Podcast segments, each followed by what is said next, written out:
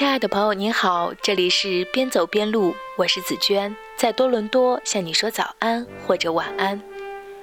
这个周五，大毛、二顺、加盼盼和加月月一家四口已经乘坐印有他们大头像的联邦快递专车，再转为他们配备的专机，带着大量竹子和苹果等行李。在随行工作人员的陪同下，离开多伦多，经过近四个小时的飞行，来到加拿大西部石油城市卡尔加里，开启他们又一个五年的驻外生活。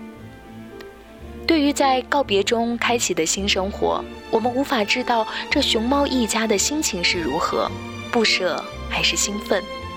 但我知道，对于多伦多的民众，尤其小朋友来说，是心存万般不舍。时间回到一个多星期前，二顺一家在多伦多动物园公开亮相的最后一天。那天的多伦多阳光和暖，晴空万里。在熊猫馆一侧院落的红色展板上，人们用英文、法文写着再见。大毛步伐矫健地在院子里来回踱步，偶尔也会气定神闲地落坐在几米高的木头宝座上。熊猫馆舍另一边的山坡上，二顺带着熊猫宝宝加盼盼和加月月吃了睡，睡醒了又开始肚皮朝天，背对游客嚼竹子，任由大家拍照。那天前往多伦多动物园为这一家四口送行的游客络绎不绝，一些小朋友还特意抱着熊猫公仔或背着熊猫书包前来，表达他们对熊猫的喜爱。在熊猫馆舍前待了几乎一整个下午的里昂和伊米莉小兄妹，向我们诉说着他们对熊猫的不舍之情。看着自己怀中的熊猫公仔，眼含泪光的伊米莉说：“我很难过，我希望他们能再回来这个动物园，不然我再也不来这个动物园了。”站在伊米莉身旁，穿着熊猫纪念衫的小哥哥里昂激动的扬声说。我已经数不清来这家动物园多少次来看熊猫了。如果这家动物园没有了熊猫，那它跟我们家有什么区别呢？熊猫们已经长大了，它们有权选择留下啊。是啊，看着每天能吃五十公斤竹子、圆滚滚、天然萌的熊猫们，任谁都舍不得它们走，更何况是还不懂人生聚散的小朋友们。今年九岁的大熊猫大毛和十岁的二顺于二零一三年三月二十五号由中国来到加拿大。按照中加双方的协议，他们要在多伦多和卡尔加里各居住五年。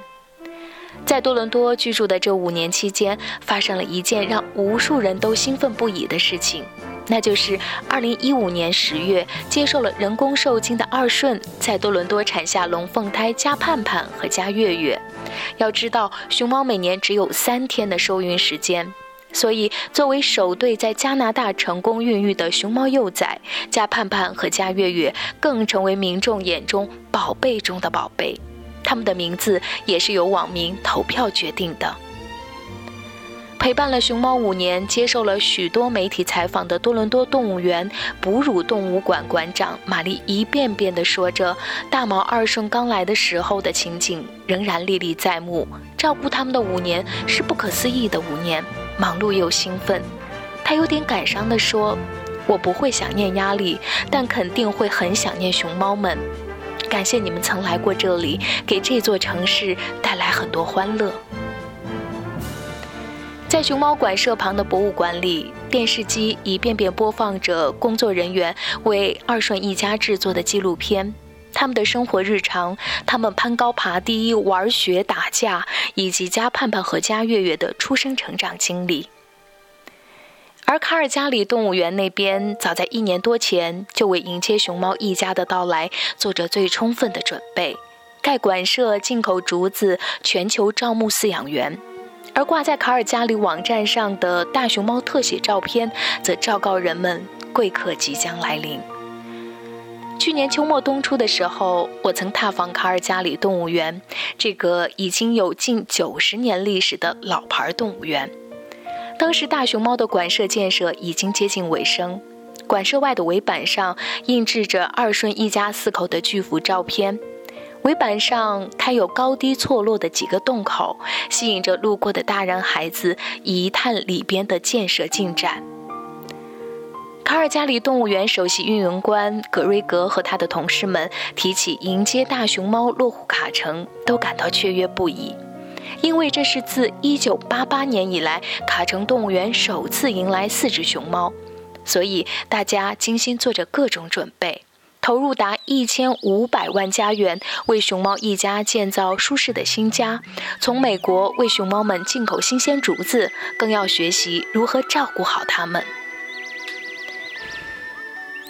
对于四十一岁的熊猫饲养员高永思来说，要在卡尔加里开始陪伴照顾熊猫的五年生活是件非常甜蜜的事情。在卡尔加里读了中学和大学的他，曾在家乡香港的海洋公园有过几年照管熊猫的经历。这次意料之外的应聘成功，让他感到十分幸运和幸福。这个留着一袭短发、显得很精干的女饲养员，兴致勃勃地跟我们讲起在香港海洋公园的时候，教没有育儿经验的熊猫妈妈带熊猫宝宝的有趣经历，又讲起熊猫吃竹子、水果、蛋糕等的好胃口。他说，熊猫能记住亲近的人，普通话、广东话、英语都能听。提起熊猫，无论哪里的游客，无论什么年龄的我们，似乎总也看不够，总有许多问不完的问题。这个天然萌的国宝，也真是为我们带来了太多的欢乐，也总能将世界各地人们对它的爱串联起来，让所有爱它的人们可以稍微松口气的是。在大家的共同爱护下，世界自然保护联盟去年将大熊猫的濒危状态从濒危调整为易危。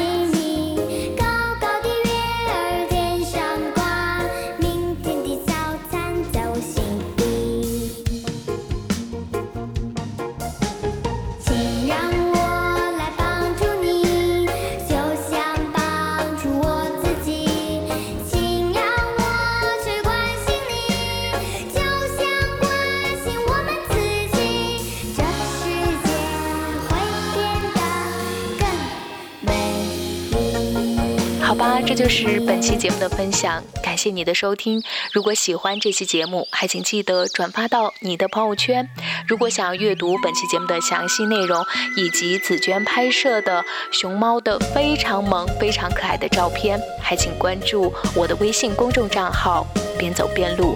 如果想要加入“边走边录”的听友群，可以加紫娟的个人微信号：三六二六四幺幺七。再次感谢你的收听，拜拜。